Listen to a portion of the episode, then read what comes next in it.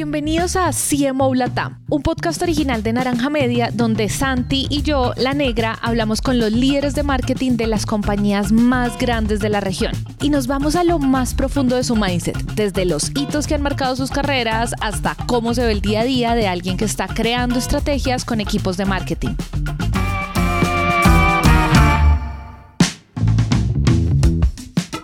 Hoy nos sentamos con María Fernanda Sánchez, gerente de mercadeo y ESG en Grupo Aval. Si María Fernanda tuviera un superpoder sería encontrar el propósito de las marcas y comunicarlo en cada una de sus decisiones, acciones y renuncias que inevitablemente éstas tienen que hacer. Porque ella sabe muy bien que no sirve de nada tener grandes ideales si no se aterrizan todos los días, algo que aplica para marcas y para personas. Con María Fernanda hablamos de las cuatro cosas que los líderes de marketing olvidamos hacer cuando construimos el propósito de nuestras marcas. También nos dio esas técnicas que le han funcionado para comunicar el propósito del grupo Aval y hacia el final de la conversación nos reveló lo que ella cree que podría salvar a cualquier marquetero de un apocalipsis zombie. Edición Empresas. Ahora sí, escuchemos la conversación.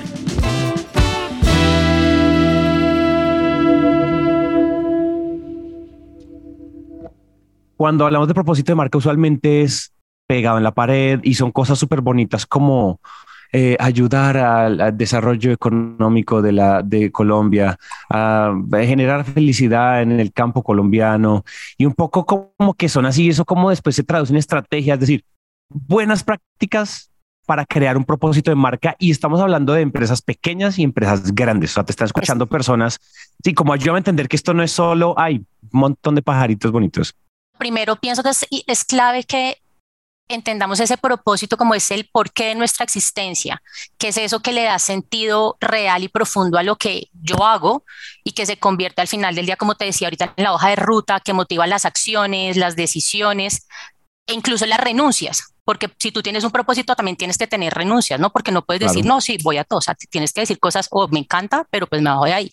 O sea, como que hace tu corazón cantar eso de verdad debería ser tu propósito, ¿no? Y al final del día un buen propósito pues te permite contar buenas historias y las buenas historias pues enganchan.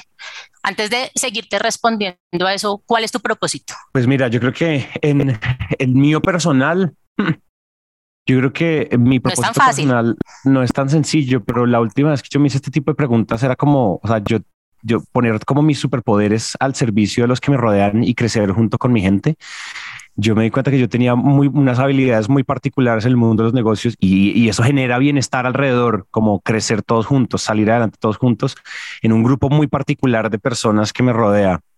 Entonces yo sentí que esa, esa yo sentí que eso era como lo mío, ¿me entiendes? Y, y, en Naranja, por ejemplo, si uno piensa el propósito de marca, Naranja es como, como ser ese canal, ser ese puente, ser un puente entre grandes marcas y audiencias, porque creemos que pues hay muchas marcas muy grandes, muy mal comunicaditas entonces como que había un bache que solucionar. Entonces son como dos, pues marca personal, va, va por ahí. Pero es como al final del día se te termina yendo juntando. hacia el mismo, se termina juntando y qué lindo cuando encuentras eso, ¿no? Y siento que eso es lo que también hace poco ya me empezó a pasar a mí, cómo empiezas a juntar ese propósito de vida con, con tu propósito de, o con lo que te haces en, en el trabajo. Entonces, para seguir respondiendo tu pregunta, es súper clave porque todos los días de pronto nos quedamos en qué campaña sacamos, y está caído este indicador y suba este indicador y se nos va comiendo el día a día de una manera y perdemos esa hoja de ruta. Entonces, es clave de tener, tener ese propósito muy claro y tenerlo de manera constante, estar revisándolo, ¿no? Porque muchas veces, como muchas cosas, llegamos, lo hacemos y lo guardamos en el cajón y se olvidó. Entonces, cosas importantes que son claves a la hora de, del propósito. Uno es, muchas veces hacemos ese propósito y no lo socializamos ni lo sensibilizamos a todas las áreas. Muchas veces incluso lo haces tú con tu equipo de mercadeo, eh, con la agencia y ni siquiera el el presidente de la compañía lo conoce o el del área financiera. O tú puedes hablar de propósito un montón, pero lo tienes tu mercadeo y muchas veces también pasa que, que las otras áreas son, dejémosle a mercadeo, que ellos son los que se gastan la plata ya y ya.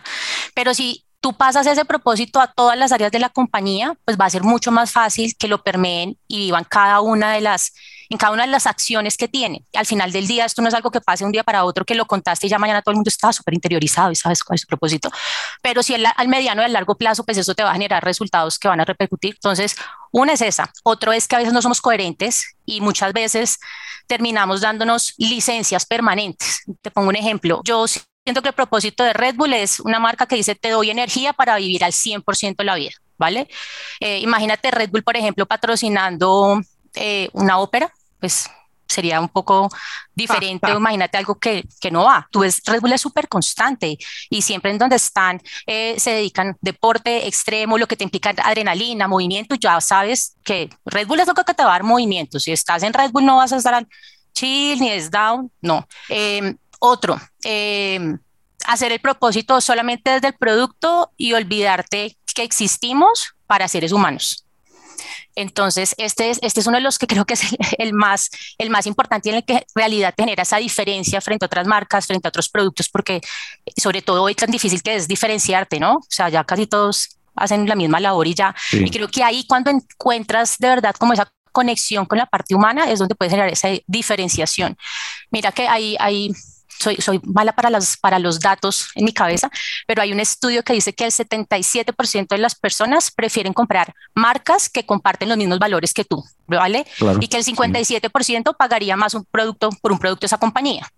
Y al final del día, pues siento que tiene todo el sentido, ¿no? Si tú te pones a ver tu círculo de amigos, eh, compartes un montón de cosas no son dos gotas de agua, pero comparten un montón de valores. Entonces, es la misma relación con las marcas. Entonces, tú empiezas a tener afinidad con las marcas que piensan igual que tú, que, o, no igual que tú, pero pues tienen posiciones similares eh, y no que ves lejanas, sino que de verdad ponen posición en la vida. Muchas veces nos pasa eso como marcas y es, somos muy, muy tibios y sé por los riesgos que se pueden llegar a correr, pero pienso que, que tener claridad con que estás trabajando con humanos y que ese propósito iba en pro de la humanidad, pues nos ayuda muchísimo para, para que los clientes al final del día sean mucho más leales. Y una última, pero no menos importante, Eso. es esa que te decía, lindo cómo haces el propósito y demás, pero muchas veces perdemos el impulso. Entonces, listo, vamos a trabajar. Yo llevo un montón de tiempo trabajando en el propósito de marca, espectacular, puedes durar hasta un año, incluso si quieres más, pero listo, vas, lo presentas, lo haces, eh, y de un momento a otro se te olvidó. Entonces eh, vas perdiendo el foco y se te pierde la inspiración y lo que te decía, como ese día a día, eh, el KPI de todo lo vas perdiendo. Entonces pienso, por eso te decía acá, yo creo que hasta ponerte una alarma en, en Outlook que te diga, oiga, pasaron seis meses, revise su propósito, si está haciendo bien. Entonces creo que, que esos son algunos de los puntos que, que son bastante claves a la hora de, de más de crear un propósito de todo, que yo creo que todos sabemos cómo podemos crear un propósito de marca, pero para que no lo perdamos dentro de, nuestro, dentro de nuestra estrategia de, de marketeros. estaba pensando en, en, esta, en esto como en esta técnica para empezar a aterrizar el propósito en acciones particulares, como decías, lo, el ejemplo de Red Bull, el ejemplo de ustedes, yo, o sea, ustedes son probablemente la marca más prominente, no sé, en el Estéreo Picnic, en Cordillera, en, música, experiencias aval. Cuando tú ya tienes todo este, este propósito hecho, ¿cuál es tu forma de bajarlo a acciones? Si me entiendes, Nocho, yo quiero que la gente que escuche esto tenga una respuesta tuya de eso, cómo lo vuelvo técnica, cómo lo vuelvo táctica. Mira, yo pienso que es cuando estás también en esa construcción, eh, me gusta mucho poner todos tus puntos de contacto para saber eventualmente cómo podrían, cómo podrías traer a la vida ese propósito, ¿no? Cuando lo estás haciendo. Entonces, ahí pones cliente interno, pones el cliente final, eh, pones proveedores, pones accionistas, bueno, pues producto, todo lo que se te pueda imaginar alrededor. Y, y, pienso que hacer ese primer ejercicio de, oiga, listo, tengo ese propósito, eventualmente cómo podría bajar en cada uno de esos puntos de contacto cómo lo podría traer a la vida. No necesariamente lo vas a hacer ya, pero después cómo lo, cómo lo, para que tengas como esa visión. Y cada vez que tienes un proyecto, y por eso también te, lo que te decía ahorita empieza a tener sentido, porque yo también muchas veces desde mercadeo no necesariamente tengo visión y contacto con todos esos eh, esos otros stakeholders, ¿no? Entonces, cuando la, pero cuando la persona eh, que se habla con inversionistas tiene claro ese propósito, diga, oiga, ¿cómo hago yo para tener conversaciones con mis stakeholders alrededor de este propósito y que de alguna manera se den cuenta y yo visibilice lo que yo estoy haciendo? Ahora, si tengo un brief, me ponías el ejemplo de, Cordillera o el de Stereo Picnic, nosotros en Stereo Picnic eh, pasamos un brief súper claro. O sea, teníamos unos objetivos que eran, pues lo que siempre, pues crezcamos comunidad, tengamos visibilidad, pero para nosotros el más importante es, tenemos uno de nuestros, de nuestros pilares es diversidad e inclusión, tengamos algo alrededor de esto, o sea, no nos quedemos solamente con una certificación, que la certificación súper linda, el yo fuiste la capacitación, pero cómo vivimos esto. Y creo que por eso tu pregunta es súper importante y hago lo posible por todo lo que hago en, en, mi día a día, que eso viva. Entonces, en el momento de pasar el, el brief y de trabajar con las agencias es contarles todo este contexto que tenemos, de dónde venimos, lo que ya hemos hecho y por qué tenemos este, este objetivo de, de permear diversidad e inclusión en todo. Y así, por ejemplo, en ese caso salió Baño para Todos en el Estéreo Picnic, que fue, pero ¿cómo se te ocurre? Baño para Todos, estás arrasando con el idioma, o sea, la gente se pierde un poquito de lo que había detrás de esa profundidad de, oiga, yo como grupo estoy convencido, convencida que hay, hay, una brecha muy, muy, muy importante en el país con, con, las etiquetas y demás, ¿no? Eres hombre, eres mujer, tan, pero si eres otro. Eh, entonces es como podemos nosotros como marca tener posiciones contundentes. Stereo Picnic era un momento, como tú dices, oh, pucha, tú sabes la cantidad de gente que va a Stereo Picnic, todo lo que se mueve, todo lo que da para hablar. Entonces era un momento muy propicio para decir, baño para todo, sí, lo que sea, me están, casi me, me entré en pánico en algún momento porque me van a echar, la gente hablando, ah. pero al final del día cuando tú estás convencido también de lo que haces y, has trabajado de manera consecuente y haces que eso en todos los frentes que tú haces viva. No es como que ay, la marca se aprovechó de esto en un momento y porque está de moda, sino que tenemos todo un tema detrás que hemos venido trabajando. Entonces es muy, es muy natural que estemos ahí con, con un tema como estos. Otro ejemplo, entonces si vas a hacer regalos de Navidad y si los regalos de Navidad tú estás diciendo que eres una marca que va con el cambio climático y demás, pues no te pongas a regalar libros a diestra y siniestra o sea, da algo que vaya en línea con tu propósito, pero o que te llega el típico regalo como empacado en el plástico del plástico del plástico. Creo que es coherencia, es un tema de coherencia. Y sí, es que hay una diferencia en aprovechar oportunidades a ser oportunista respecto a, respecto a las situaciones globales y demás. Yo creo que hay un punto, yo creo que no importa el tamaño de la marca que sea, pero uno siempre tiene que asociarse a valores de, de, o sea, de, de alto impacto. Es decir, de, bueno, mundo ecológico, cambio climático, yo puedo ser un banco de 11 mil empleados o puedo ser una startup de cinco personas.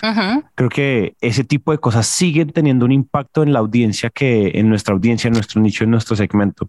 Entonces yo creo que para los que nos escuchen, eh, grandes o pequeños líderes de marketing, grandes o pequeños, yo creo que no, esto no puede ser una conversación de, ah, cuando yo sea grande. Yo creo que en, en, branding y en marca particularmente no existe el cuando yo sea grande. Uno lo hace ya o no lo hace nunca, porque si no después se ve oportunista. O si no después se ve como, ay, ahora sí, ¿no? Ahora sí les gustó lo de marca, ahora sí les gustó lo de cambio climático, ahora sí les gustó lo de inclusión, ahora sí les gustó sostenibilidad. Yo creo que tiene que ser una cosa que uno construye y que uno se gane. Hay una suerte de, como de track record en branding y es no perder esas cosas, es decir, no andar cambiando cada rato, ¿no? Entonces es que con el cambio de director de marca cambiamos de claim, cambiamos de esencia, cambiamos. Hay una cosa que no se debería perder, ¿no? Como es, algo así, es como que uno no puede ser como, como en, política, que cada vez que cambia el fulano de turno o la fulana de turno, pues cambian las políticas. Yo creo que debería, haber una cosa que sea como el, el ADN de marca y ese tipo de cosas se hacen con coherencia en el tiempo, nada que hacer. Totalmente. Mira que con lo que mencionas, ay, no es que soy muy chiquito y eso termina pasando mucho y incluso, y, no, lo, no lo mires solamente en, el tema del tamaño de las empresas, sino cuando estás tocando de pronto un nuevo territorio, si te voy a hablar de equidad de género. No, es que todavía, hemos, todavía no estamos tan, tan avanzados en temas de equidad. Eh, bueno, si eres una empresa muy pequeña, no, pero es que somos tres solamente, pues que vamos a poner cuidado. Al contrario, cuando empiezas desde el momento cero a tener ya clara esa a tener clara y unos valores de marca muy, muy contundentes, de ahí en adelante va a ser muchísimo más fácil, porque cuando ya estás tan avanzado, estás haciendo en, en, retro y es más difícil porque es empezar a cambiar una cantidad de cosas que ya tenías para montarte ahorita sobre esto.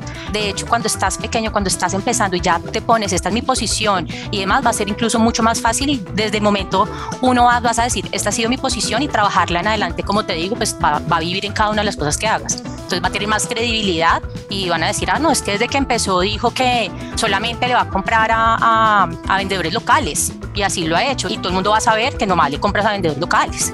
Entonces eso, eso creo que es bastante importante desde, desde el comienzo.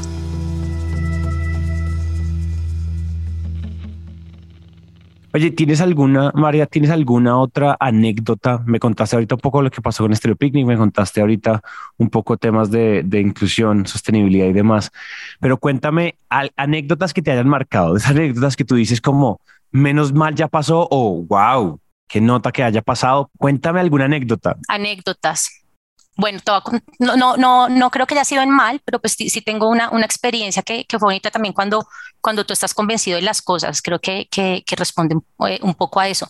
Y fue hace muchos años, yo, una de las marcas que manejaba era Aloha, no sé cómo es Aloha, paleta de agua, que, si estás en calor, entonces tú sabes que te vendría muy bien Aloha ahora. Y la, y la marca era muy convencida con, con la actitud juvenil de fresquéate, no pasa nada, Aloha y que y esto yo no sé hace cuánto tiempo habrá sido, no quiero decir fechas porque ya, ya suena muy, hace muchos años, pero sí, si en ese momento ni siquiera los influenciadores estaban empezando y eran influenciadores porque les gustaba, que alguien se paraba en una cámara a hacer cosas y demás. Y ahí dijimos, oigan, estos chinos están haciendo cosas chéveres. Eh, eh, y, los cogimos para la marca y empezamos a crear contenido porque en ese momento también cuando hacías cuando empezabas en redes sociales, se, las marcas lo que nos dedicamos era como a replicar memes y a replicar todo lo que hacían. Yo no sé si te acuerdas, pero lo tengo muy claro que cogíamos memes que iban como muy en línea a lo que hacía la marca. dijimos, bueno, ya estuvo bien, nos fue súper, pues nos, nos, fue increíble, tuvimos buena respuesta ahorita que viene. Y fue cuando empezamos también a hacer contenido y, y cogimos a, a, un, a uno de estos personajes y fuimos la primera marca en tomar a un influenciador y cogerla a hacer branding, ¿no? Pues acá en Colombia por lo menos, pero fuera de pronto ya existía. Y en ese momento que los que eran los clientes eran un poco como, no, pero ¿cómo vamos a hacer eso? O sea, hubo una cierta resistencia, pero entonces cuando tú les dijiste, ya, la marca habla así, esto es hacia dónde vamos, ve al chino, este influenciador, lo, lo que hace, lo que representa, su personalidad, entonces pegaba perfecto. Entonces también cuando tú tienes muy claro todo lo hacia dónde vas, eh, te fluye, ¿no? De alguna manera. Entonces fue un, al comienzo estaba el rechazo, pero cuando presentamos las evidencias de por qué sí iba a cumplir con la marca y fue un éxito, o sea, la, empezamos a, a meterlo en, en muchas cosas, hicimos muchos contenidos con con, con, este influenciador en su momento con la marca y fue espectacular. Entonces, por eso, por eso sí es, es muy importante tener esa claridad y cuando se te presentan de pronto esos momentos de tensión, eh, te pueden ayudar a soportar para que las cosas salgan. Bárbaro. Eso está bárbaro. Me gusta mucho. Está, me gusta mucho que tiene, tiene mucho sentido. Además, fíjate que estamos hablando de. Hay un patrón que hemos tenido en esta conversación y es los filtros por los cuales yo paso todas mis estrategias, tácticas, técnicas y métodos porque son filtros que me ayudan a mantener coherencia. Si, mañana yo te digo, o sea, si yo te digo como, oye, va a haber el día del juicio de las marcas. en la Biblia del marketing se viene el día del juicio, ¿no? Nada de asociación religiosa, pero simplemente usamos la misma, la misma, el mismo recurso. Se viene el día del apocalipsis de las marcas. Aparte de este tema de un propósito claro, que te dé un norte claro, ¿qué otras cosas, peguémosle a esa respuesta, qué otras cosas crees que tienen, que van a sobrevivir este apocalipsis de marcas, este día del juicio? Este apocalipsis. Una es que tienes que tener equipos interdisciplinarios. Sí, y no sé si, si te has dado cuenta o, o, pasa mucho, tú estás buscando un perfil en retail, entonces buscas una persona que venga de retail, eh, que prácticamente que haya hecho exactamente lo mismo que está haciendo ahorita, pero en otra marca, ¿no? Entonces pierdes ahí una oportunidad de tener otra visión eh, y nos quedamos casi como, mirándonos el ombligo porque no hay nada más, ¿no? Entonces, eh, pienso que ese es uno como que tengas equipos interdisciplinarios, que algo, algo que me pasó, por ejemplo, ahorita Naval, yo en la vida ni con banca, ni siquiera había trabajado en servicios, venía de agencia como te conté toda la vida. Y pienso que el haber tenido esa, esa experiencia desde el otro lado de la moneda cambió mucho las cosas y el poder hacer las cosas que ahorita hago y como, oiga, si funciona y de, no siempre es fácil, tengo reconocerlo, pero, pero sí es como, tienes, puedes dar otros pasitos porque vienes con otra visión, ¿no? Y, y, no necesariamente tienes que trabajar en la misma categoría para poder hacer cosas y de hecho creo que es más, valor, más valioso cuando vienes de, de otros lados. Entonces yo creo que una es esa, otra es la curiosidad. Eh, y es si tú no eres curioso, yo pienso que en la vida, pero, en general, pero puntualmente en, en, marketing va a ser muy difícil que logres sobrevivir de alguna manera, porque te vas a quedar haciendo siempre lo mismo, es muy importante estar preguntándote eh, y porque el tema de la pregunta no sé, yo soy súper curiosa, yo siempre pregunto todo y eso me lo dijo alguien cuando estaba en la universidad. Hoy no, no sé ni quién, eh, me dijo, siempre María Fernanda pregunte por qué, para qué. Entonces el tema de la curiosidad creo que te cambia bastante la visión de todo y diciendo eh, visiones es también tener esa visión 360 del negocio eh, y es como ir más allá de lo evidente y va alineado con, con todo el tema de la curiosidad. Entonces entender eh, cómo estás tú cómo está la categoría los competencia que no son competencia. Eh, entonces, por ejemplo, con experiencia Zabal, yo no compito, por ejemplo, con los bancos, sino que incluso compito con las revistas musicales o con Spotify, no sé, ¿sabes? Entonces es ver qué otros, qué otros, qué otras cosas más allá de lo, de lo evidente, pues pueden estar pasando.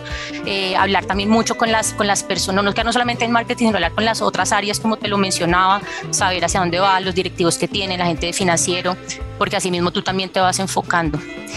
Y uno que me parece muy importante y a veces hasta a mí se me olvida y es escuchar, es escuchar al consumidor, escuchar qué es lo que tienen en la mente, la, gente de la compañía, la competencia y escuchar mucho más antes de, de, pretender salir a hablar y hablar, a hablar, pero como estar muy atento a todo lo que está pasando. Entonces creo que cuando tienes todo esto estás bastante, bastante preparado, preparada para lo que se te pueda venir. Tienes las armas. Tienes las armas. Oye, eso está bárbaro. Gran cierre, legendario cierre. Oye, te voy a decir algo, o sea, esta, esta, esta primera vez en podcast parece que tú fueras una natural, esto como que sucedió, es decir, como que en serio me cuesta mucho trabajo creerte, creo que me estás diciendo mentiras, esta no es la primera vez que apareces en un podcast, o sea, ya, o sea, punto. Es decir, bueno, bien, menos, menos es que me pusiste ahí a dudar. Sí.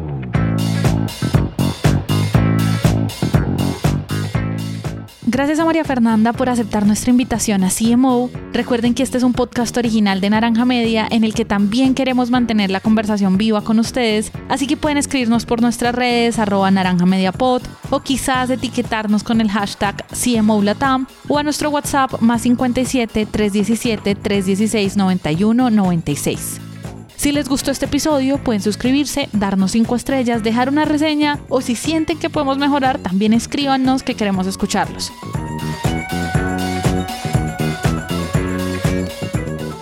La producción de este episodio estuvo a cargo de Ana María Ochoa, booking por Catherine Sánchez y diseño de sonido a cargo de Alejandro Rincón.